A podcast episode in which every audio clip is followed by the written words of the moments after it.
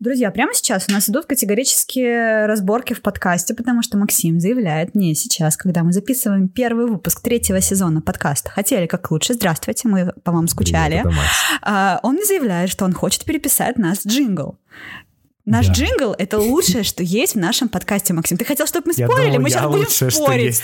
Мы сейчас будем спорить. Артур Белостоцкий сказал, что нас охерительный джингл, и он охерительный. А, я не знаю, Ну, почему. да, Артур сказал. Ну да, мнение Бупе Артура. Королеву тоже И все говорят, что он отличный. Но нет, здравствуйте, нам нужно сделать его, знаете ли, не минорным, а мажорным. Да, Ну блин, да, это прав- он ты мажор, Максим. грустный. Ты мажор, что тебе постоянно хочется что-нибудь там переделывать. Нет, ну, понимаешь, мы с тобой и так обсуждаем все время какие-то проблемные вещи в наших городах, а, и все время такие, типа, вот, было бы хорошо, и у нас все такое...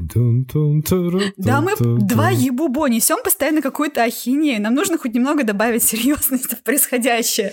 мы приглашаем серьезных людей. И поэтому у нас джингл серьезно должен быть. Джингл у нас вообще кочевый. Ну ладно, ты уговорила. Хорошо, мы оставим этот джингл, но...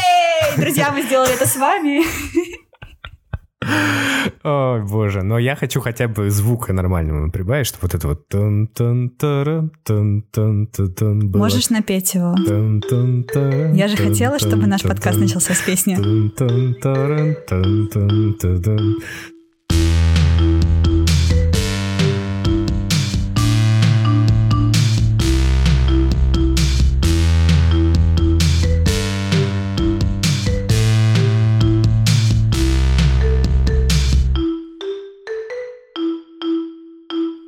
Максим, расскажи, какой у тебя самый главный fail в 2020-м? Попытка путешествовать налегке и уехать из Будапешта с одним рюкзаком в марте. А, я забыла, ты ж приехал типа на недельку в Петербург потусить, и тут уже с Да, марта Да, тусуешься. именно так и было. То есть я приехал просто с одним мелким рюкзачком, э, думая, что я вернусь, и оставил там все свои вещи вообще. То есть мне пришлось заново покупать гардероб в Петербурге, потому что ничего нет вообще. А твоя жена сушит волосы моим феном, потому что у вас вообще пор. ничего нет. А я тоже весело договорилась об интервью с героем одного из наших прошлых выпусков. А, Максим Новиков, э, дизайнер из Челябинска, и такая, давайте поговорим в 15 часов. Он такой, здорово, я вся такая крутая продюсерша, обо всем договорилась, все разрулила. В 15 часов звоню, мне говорят, алло, вообще-то как бы уже 17. Ну, то есть я забыла, что страна у нас большая, что есть такая штука, как часовые пояса. Зачем? Зачем об этом думать? Но ведь главное делать из э, провалов какие-то выводы. А у нас вообще не принято об этом говорить. А, Летом мы были на фестивале «Слышь» и познакомились там с Антоном, который делает э, новый подкаст. Он называется «Искусство ошибаться». Давай позвоним Антону и поговорим с ним вообще, о чем этот подкаст. Давай. Антон, привет. Антон, Е, здорово. друзья, привет. Макс, Алена, салют, салют, салют. Я не знаю, что тут говорили до, но если бы мне сказали что-то плохое, то, ну, скорее всего, это правда. Антон, расскажи, о чем твой подкаст? Это про то, как люди, которые добились успеха, ошибаются. Ошибаются очень часто, порой очень мучительно. Но, несмотря на это, продолжают двигаться к каким-то своим целям, не обязательно глобальным. И фактически они приходят на исповедь. Мы это так называем внутри команды, реально мы над этим стали уже стебаться, что это исповедь. Когда я закончил университет, закончил вышку, там все такое, у меня очень высокое самомнение было. Я думал, что меня везде возьмут на работу, вот сейчас по щелчку. За три месяца я собрал 16 отказов в найме подряд. Подряд. Подряд. Это самооценку разрушило настолько, что вот в какой-то момент я сидел и такой, типа, фак, это надо идти спрашивать у тех, кто состоялся, а как они вообще с этим справлялись. Мгм. Потому что когда ты читаешь какие-то печатные интервью, ты часто видишь, что это идеальный путь от точки А к точке Б. Ну, то есть Такой чело- успешный успех. Да, то есть человек такой вышел, я с самого детства хотел быть актером, я закончил щепку, я сыграл, не знаю, там с Петровым, вауля, теперь я езжу на черном у меня Кадиллаке. Ты такой, типа, what the fuck? Чувак, ты вообще, ты настоящий? Мне, кстати, некоторые гости отказывались по этой причине приходить. Ну, когда они просили какие-то нарративы кинуть, я говорю, слушай, мне кажется, что у тебя слишком пластмассовый успех. Я хочу тебя представить вот таким. И не, сори, нам это неинтересно. Пам-пам. А почему тебе кажется, это происходит? Так не принято, так осудят, так стрёмно, так с тобой что-то не так. Почему-то у нас это не воспринимается как опыт. И у меня есть друзья из Соединенных Штатов, например, где абсолютно противоположная культура. То есть даже зачастую при найме на работу, если мы про это говорили, смотрят на то, если какие-то не взлетевшие проекты, если у тебя не взлетели, значит, ты что-то понял, почему у тебя не взлетели. Если у тебя есть какой-то опыт ошибок, неудач, то очень круто, и люди привыкли про это рассказывать. У нас, ну, вот как нельзя ударить в грязь лицом. Слушайте новый подкаст «Искусство ошибаться» от Soundstream и Антона на всех подкаст-платформах. Ссылка будет в описании.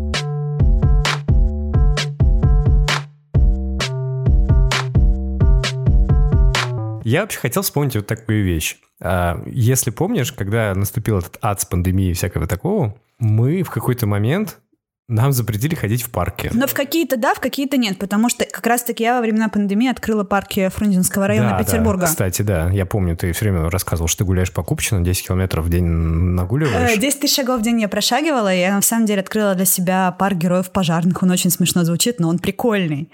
Там даже серфинг есть. Да, точно. А я, я помню, что я все время ходил мимо Таврического, и все время такой, какого черта, он закрыт? Мы же, блин, в парках, наоборот, шире, там люди дышат воздухом, наоборот, это хорошо. Там безопасно. И когда он открылся, когда он открылся, я прям был счастлив. Я подумал, блин, как классно здесь. А потом когда я уже походил, походил, я такой, ну почему пруд такой грязный, почему еще что-то? Помнишь, мы когда записывали подкаст про алкоголь в общественных пространствах, мы договаривались, что когда это все закончится, мы устроим движ Париж в Таврическом саду, мы его так и не устроили. Не, ну как, вы там бегали с Кириллом очень активно, насколько я знаю. Да, да, я обожаю бегать по Таврическому. Там классные Я дорожки. ненавижу бегать, но мне очень нравится вот это вот вайб такого бегуна, его атмосфера, все эти вот приложения Nike, такие, да, ты сможешь, там клевые кроссовки, и ты такой, е. Парк — это часть города, не очень важная часть, и насколько она важна, мы действительно почувствовали, когда у нас на какой-то момент эти парки отняли. Отключили как функцию просто, мне кажется. И мы такие, в смысле? Не, ну да, я, кстати, я очень хорошо помню в юности, у меня родители говорили, поехали на природу. И я такой, типа, я не люблю природу. И мне такие, в смысле? А я такой, реально, да блин, реально, вот мне неинтересно. Что там делать? А потом мы постарели. А потом я как-то по-другому стал воспринимать город. То есть просто вижу квартал без единого дерева, и мне реально становится грустно. Или вот эти вот фотографии, а вспомните, как было раньше, где показывают Лиговский проспект, да, да, да, который засажен красивыми аллеями. Угу. Или вот этот вот сквер на площади Восстания с комментариями. Кому это мешало? Парки э, — это такая вещь, которую, ну, вроде как все любят, но что мы там с тобой делаем? Мы там ходим на пикник, кто-то там бегает, а, и как будто все. Эм, а помнишь, как мы ходили на пикник в тогда только открывшийся парк трехсотлетия? К нам подошел полицейский и такой, господа, ну, нельзя. Да, что, что нельзя? Нельзя сидеть здесь, э, открывать вино, Э, да, у нас был маленький мангал, который уже был затухший. И помню, он к тебе только подошел, мужчина, уберите вот это вот вас тут. помню. Забавно было. Если вы когда-нибудь были в Таврическом саду, то вы наверняка видели там такая старая табличка года 2005 где-то, такая вся уже ободранная, э, и там написано, что, значит, запрещено ходить по газону, там запрещены э, организации мероприятий, которые проходят вне спортивных площадок, а спортивных площадок там особо и нет и так далее. Там куча-куча-куча запретов. Но кому они нужны вообще? Здесь надо будет поставить такие эти звуковые эффекты, запрещено такие... Ну, в общем, там все запрещено на свете. То есть парк — это какая-то такая просто тюрьма с зеленью, но, в принципе, оно и похоже. И там, ходи там есть такой, забор. И ходи такой вот ровными кругами под надзором. Ой, ужас какой.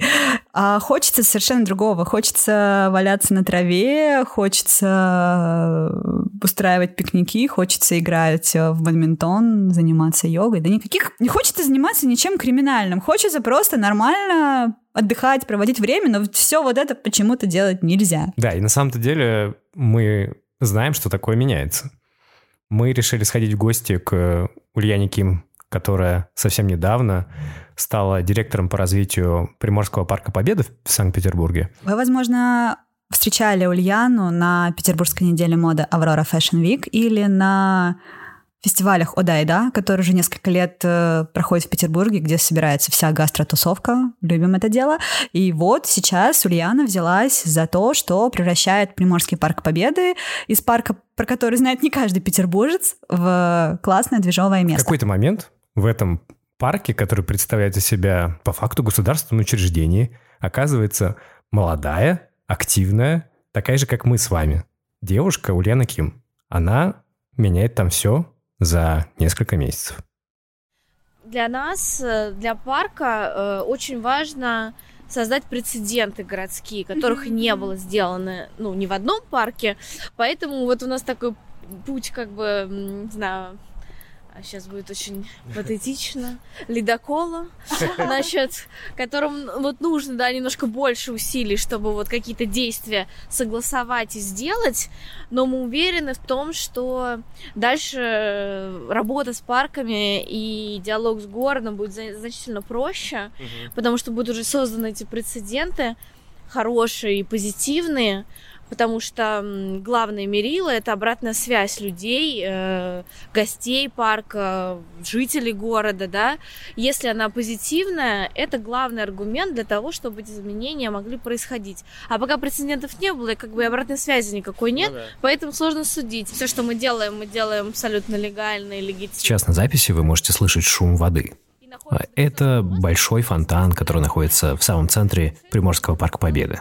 Сейчас мы стоим около него. И Ульяна рассказывает про аллею фудтраков, которую она организовала. Мы открылись в сентябре, но для нас было тоже, как я сказала, важно сделать такой прецедент, показать городу, что э, еда в парках может быть интересной. Это может какой-то типа классный стрит. Пока мы разговариваем, на площадь с фонтаном выезжает целый велопарад. Наверное, человек 60 с флагами просто проносится мимо нас. Ого! Да, мы, кстати, сделали велодорожки, тоже одна из таких вещей, о которых многие писали, что ну, много людей катаются на велосипедах, широкие асфальтовые аллеи, но нет велодорожек. Вот мы их там сами начертили, на самом деле. Это вопрос о том, что какие-то вещи можно сделать быстро, и самостоятельно, лишь бы была энергия и желание. Что это 100-500 лет не делалось, хотя куча жалоб было, сделайте уже эти дорожки, чтобы упорядочить движение. На несколько выпусков вперед у нас появляется одна новая рубрика. Это будет эксперимент. Смотрите, все просто. Есть курс английского языка Flow от Яндекс Практикума. Есть Николь. Hi. Моя хорошая подруга из Калифорнии. Мы познакомились с ней в Будапеште. И есть Аня. Sorry, my English to, to, not today. Always not so good, so I'm shy. И Кирилл. I don't practice uh, my uh, speaking. Они хотят потянуть английский. И Flow предоставил им доступ. Мы попросили Николь поговорить с ними до того, как они начнут учиться, а потом после того, как пройдет один месяц, чтобы понять, действительно ли работает Flow. Sorry, where did you say you were born? Um, it cut out. I couldn't. It is uh, not very uh, big. Uh, it is it is a small town. Uh, How long have you uh, been studying English in general or learning it? Uh, I'm already study English maybe more than 10 years. Of course, I want to, to speak uh, uh, in, uh, in English uh, without any problem. I, and, I thought that you uh, said that uh, I want to understand my friends without any alcohol. yeah, this without two bottles, two bottles of beer, beers, without that, yeah. Harder to, так, ну, uh, адаптироваться, to adopt, to, to adopt to this, uh, to this. Uh... Ну, вы поняли, да, что там есть над чем работать. В целом, Николь сказала, что ребятам не хватает понимания э, динамики английского, и для нейтива это сложновато слушать. А еще они очень долго думают о каком-то конкретном слове, и я знаю, что у каждого такое бывало. Но в целом им просто не хватает практики. Если слова Николь для вас были тоже непонятны, то попробуйте Flow, Правда, мы еще не знаем, насколько хорошо он работает. Узнаем в следующих выпусках подкаста «Хотель как лучше». Вернемся в Приморский парк Победы в Петербурге. Мы прогулялись с Ульяной Ким и вернулись к ней в офис. Для тех, кто не знает, Приморский парк, он просто огромный. Он занимает почти треть Крестовского острова. И первое, что мы спросили, а как Ульяна чувствует себя на месте управленца трети Крестовского острова? Ой, ну я прекрасно себя ощущаю в этом, в этом положении. Э, я чувствую и большую ответственность. Парк действительно огромный. Гораздо проще и легче организовать процессы в рамках небольшого пространства. В этом смысле это большая ответственность. Но, с другой стороны, это и огромный потенциал, который, безусловно, подпитывает меня и команду, которая сейчас занимается этим проектом, потому что есть ощущение влияние на городскую среду, А под городской средой я э, понимаю как раз-таки жизнь и ощущение от качества жизни и досуга людей конкретных, которые могут этим потом воспользоваться. То есть для меня это не абстрактная какая-то вещь, давайте улучшим городскую среду. Mm-hmm. Это делается для конечной цели, для того, чтобы людям было хорошо и чтобы это было для них просто. Приходи в парк, и там, там будет классно. Вот это такая задача, которую хочется решить в ближайшее время. Если вы подпишетесь на Ульяну Ким в Инстаграм или встретите ее в каком-нибудь новом модном месте Петербурга, последнее, о чем вы подумаете, что эта девушка может работать на государственной должности. И это действительно был такой небольшой шок, когда Ульяна объявила, что она уходит в парк делать этот проект.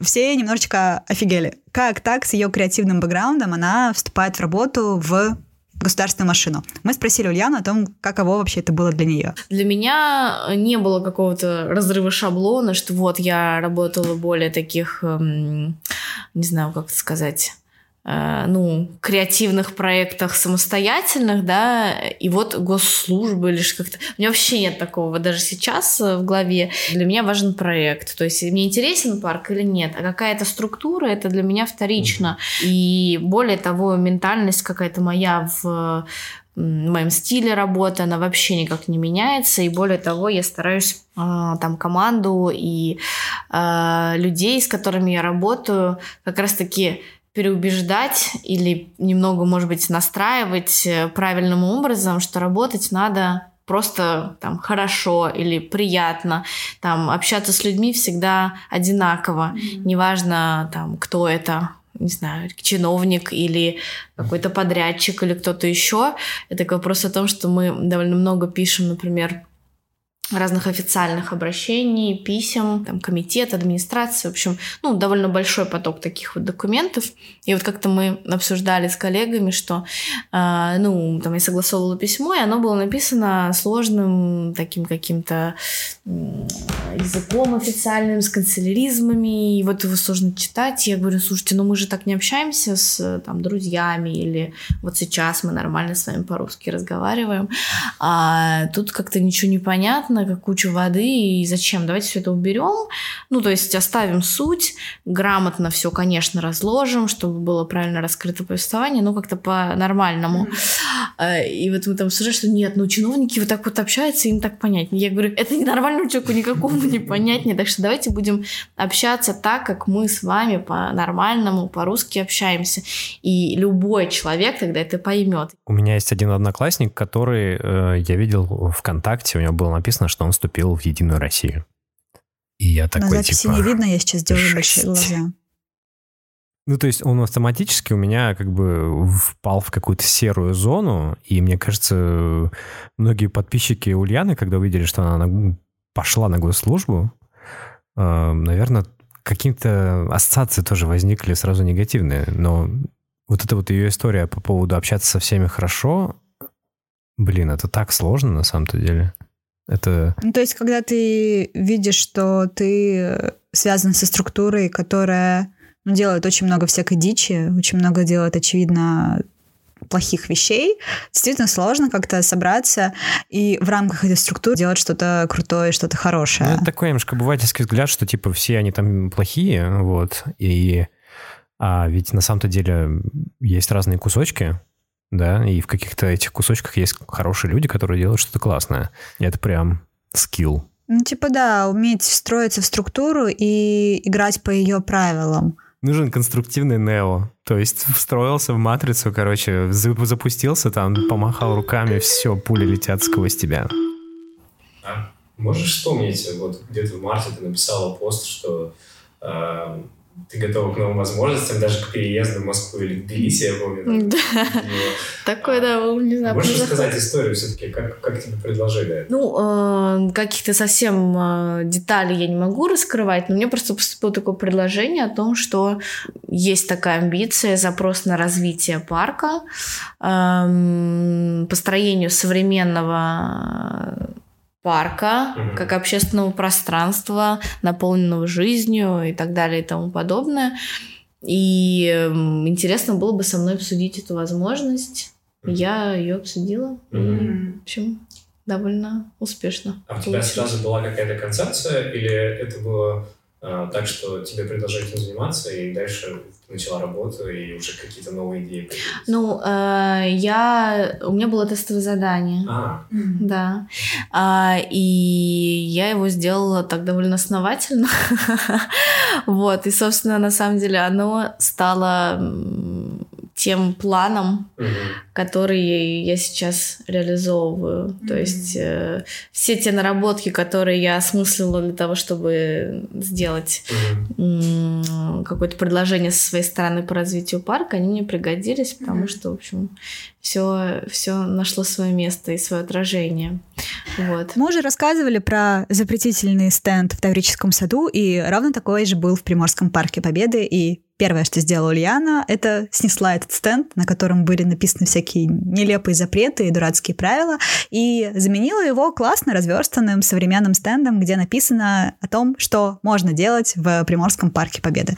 Например, валяться на траве, радоваться солнышку, кормить белочек или фотографировать их.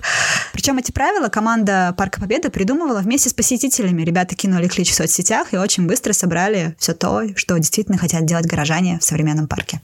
Диалог, он уже дает людям ощущение того, что их мнение, оно важно. А это, ну, это важный момент, когда ты строишь такое общественное пространство, которое должно нравиться людям. Это не вещь в себе, это не делаю я для себя или команда наша для себя.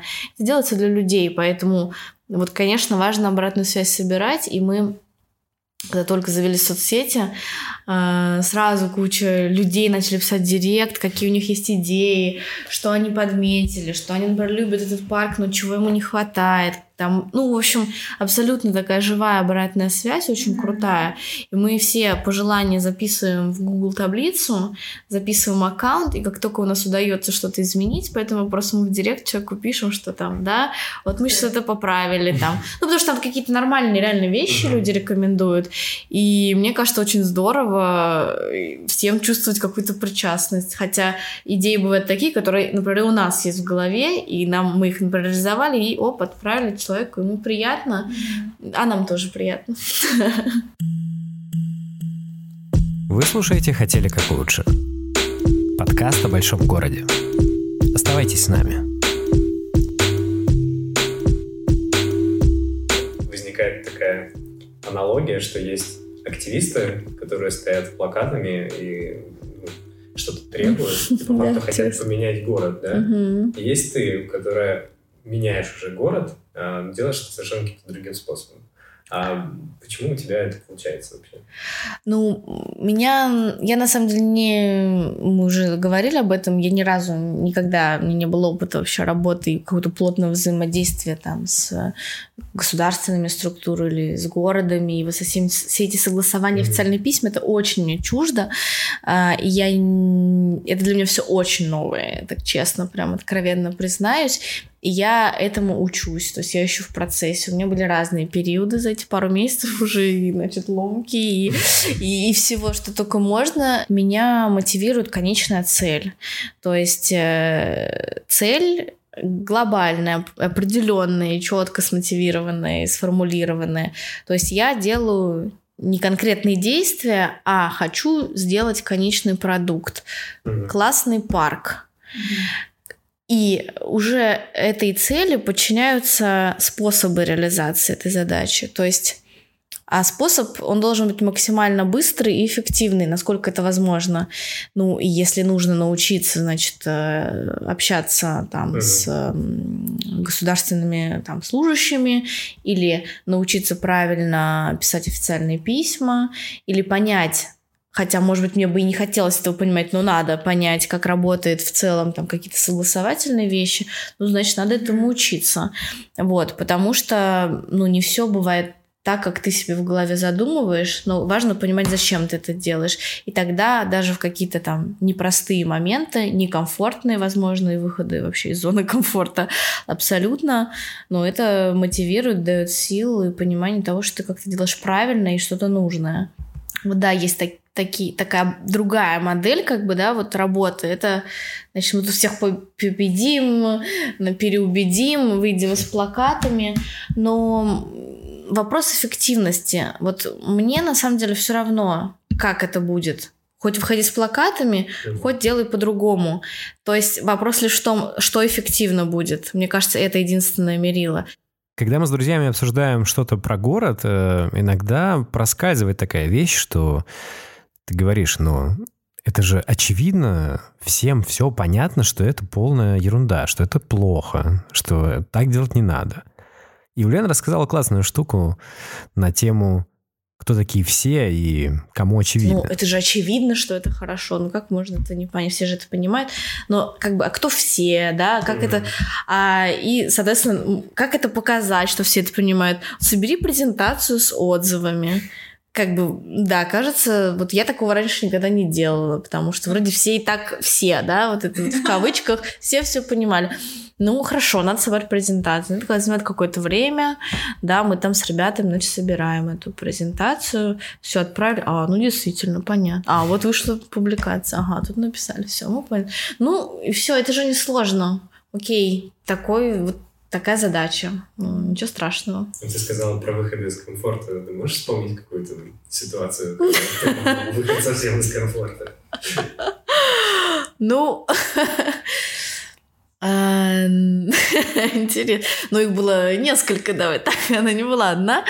Ну, как бы есть эм, моменты, сейчас я буду очень как-то пытаться деликатно, есть моменты, когда, ну, люди из разных формаций, может быть, там, разных возрастов со мной, то есть я там довольно молодого возраста для, эм, скажем так, многих людей, с кем я по работе общаюсь, вот, и есть как бы непонимание того, что, например, я говорю, либо там непонимание, несерьезное восприятие меня с точки зрения возраста. Я еще как-то выгляжу чуть-чуть моложе своего возраста, возможно.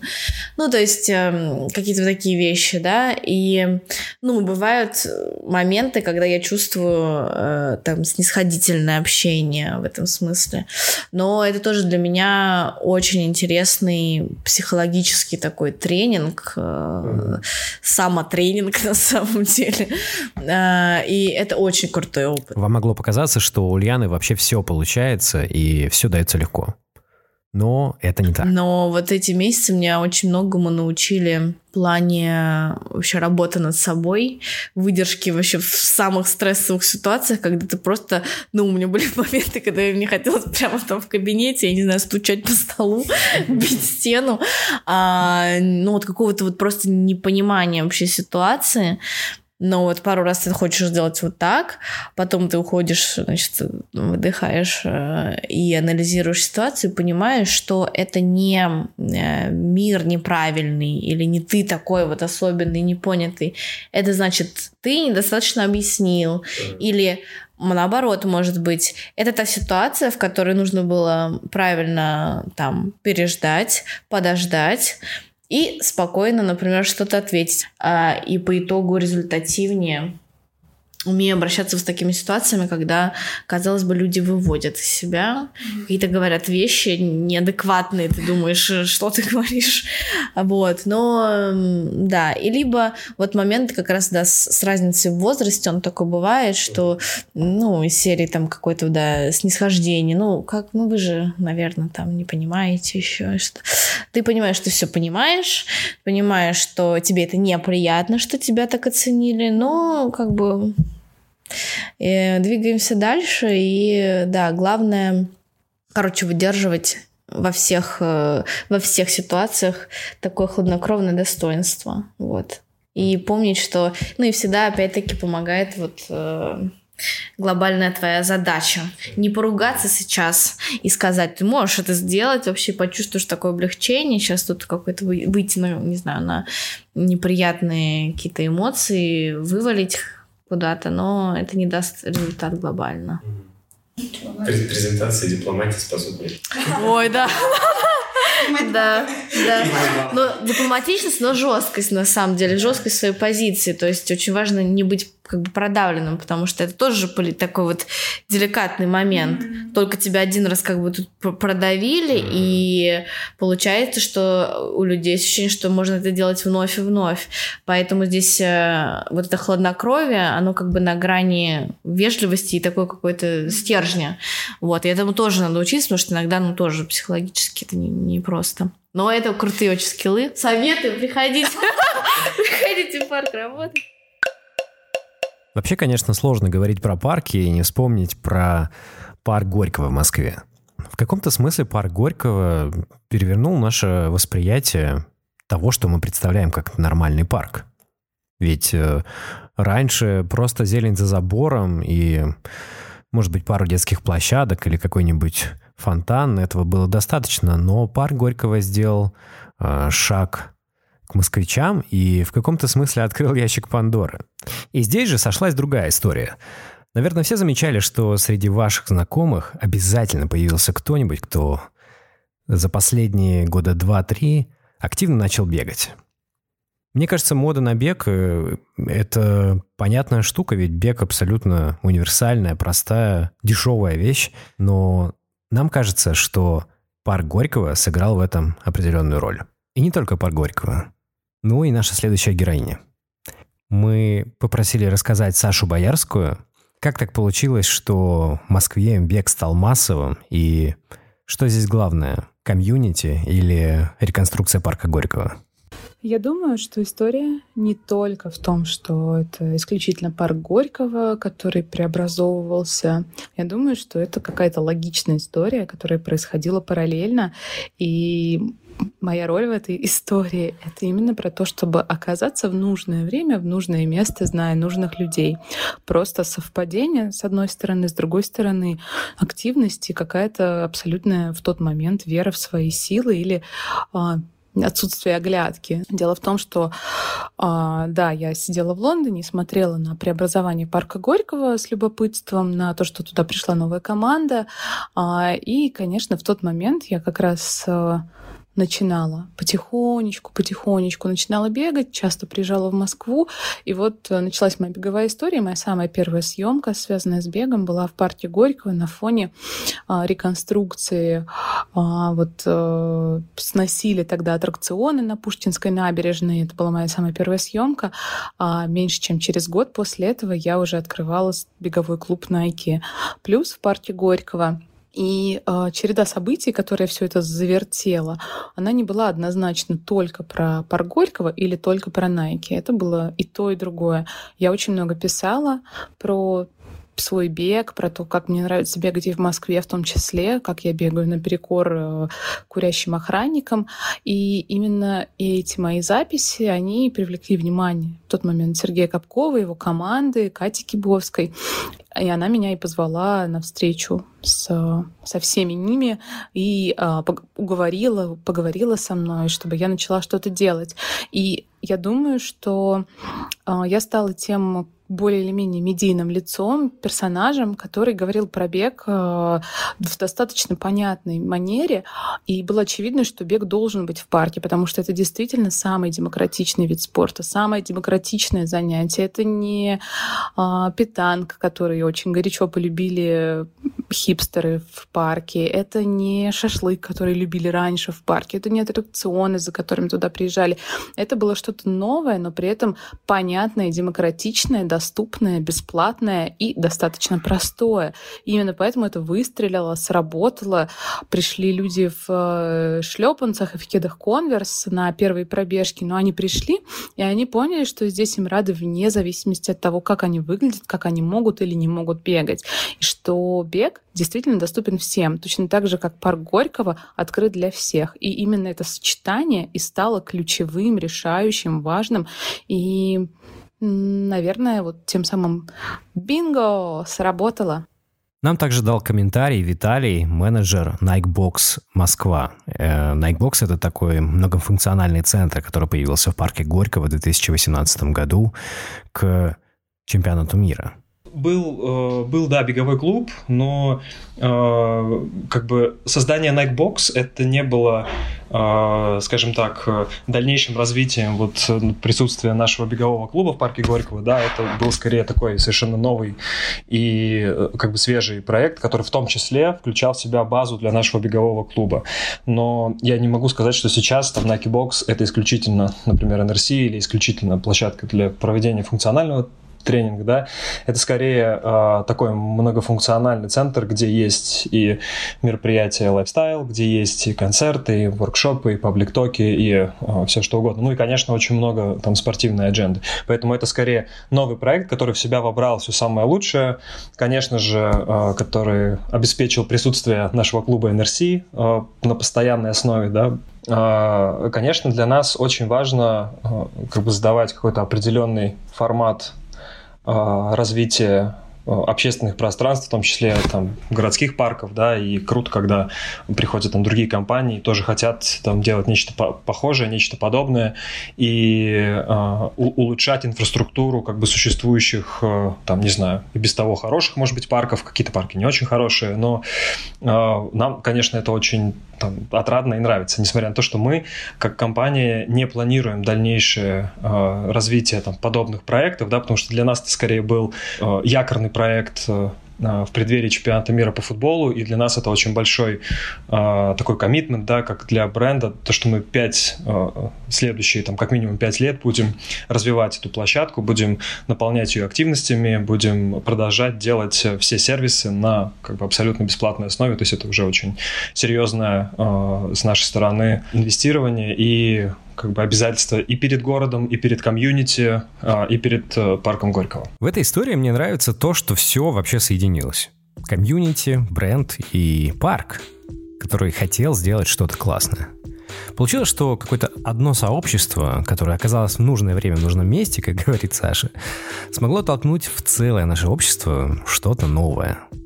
Бег как стиль жизни – да, мы не будем, конечно, наивными, потому что за этим стоят также и серьезные маркетинговые бюджеты, ведь именно с одеждой Nike у многих связан в голове модный образ бега. Но это уже не главное. Главное, что теперь бегают все. Парк Горького усилил это движение. И, может быть, Приморский парк Победы тоже как-то изменит нас. Слушай, ведь тему про парки мы хотели сделать прям с самого момента, когда запустили подкаст. Но мы все никак не могли сделать этот выпуск, он все никак не склеивался ровно до тех пор, пока не появился герой. И вот у нас этим героем стала Ульяна. И получается, это выпуск скорее не про парки, а про молодых людей, которые вдруг врываются в эту дремучую городскую систему. Да, которые встраиваются в матрицу и пытаются что-то сделать. Ну, это прям вообще, мне кажется, ну, вот эта история на тему того, что есть люди, которые стоят с плакатами, что-то воюют и требуют, а есть те, кто внедряются и делом меняют что-то. Ну, это При этом нет абсолютно никакого ощущения в том, что Яна как-то изменилась себе, как-то изменилась, продалась, прогнулась. Нет, она именно что гнет свою линию, и в этой структуре это мне очень понравилось. И что мне еще очень понравилось, что к таким проектам которые обычно могут быть дырой в городском бюджете, парке, нечто убыточное, но потому что это парки, на это нужно выделять деньги. Когда к этому подходит с точки зрения бизнеса, что это должна быть эффективная история, что здесь должны быть точки питания, которые зарабатывают деньги, а здесь должны быть э, какие-то активности, которые, опять же, привлекают людей, которые делают эту историю коммерчески выгодной. Ну да, сделай это модным, классным, и типа сюда потянутся деньги, сюда потянутся люди, здесь будет есть что делать. Я читал исследование «Стрелки» э, на тему того, что зимой в парках делать нечего.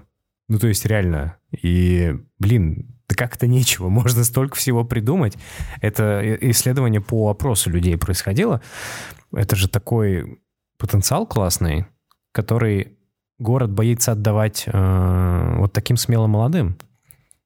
И это скорее уникальный случай, когда такое произошло. И, кстати, в этом смысле ледокол, я реально надеюсь, что это будет ледоколом.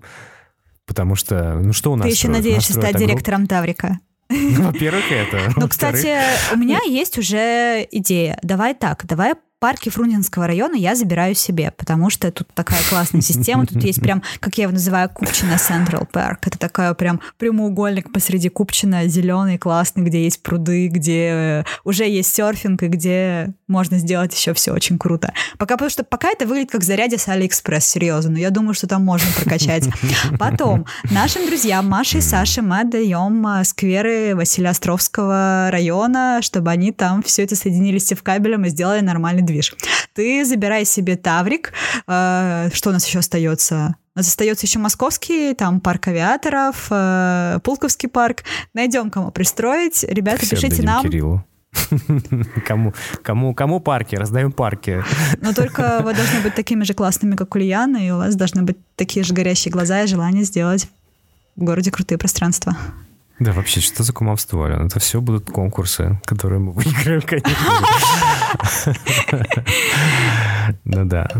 Спасибо вам, что слушали нас. Э, Спасибо, что дослушали до конца. Новый В общем, сезон, ура, большой друзья! респект. Мы так да, по вам подписывайтесь, обязательно скучали. пишите нам письма, войсы, кидайте нам мимасы. У нас есть чат Телеграм. У нас есть И- Storybox, Telegram, место, куда вы можете Да. записать свою историю, и она, если она будет классной, обязательно окажется в нашем подкасте. Над выпуском работали Алена Шестопалова, Макс Радомский, Аня Маслова, а, дизайн и идентика Артем Антюшкин.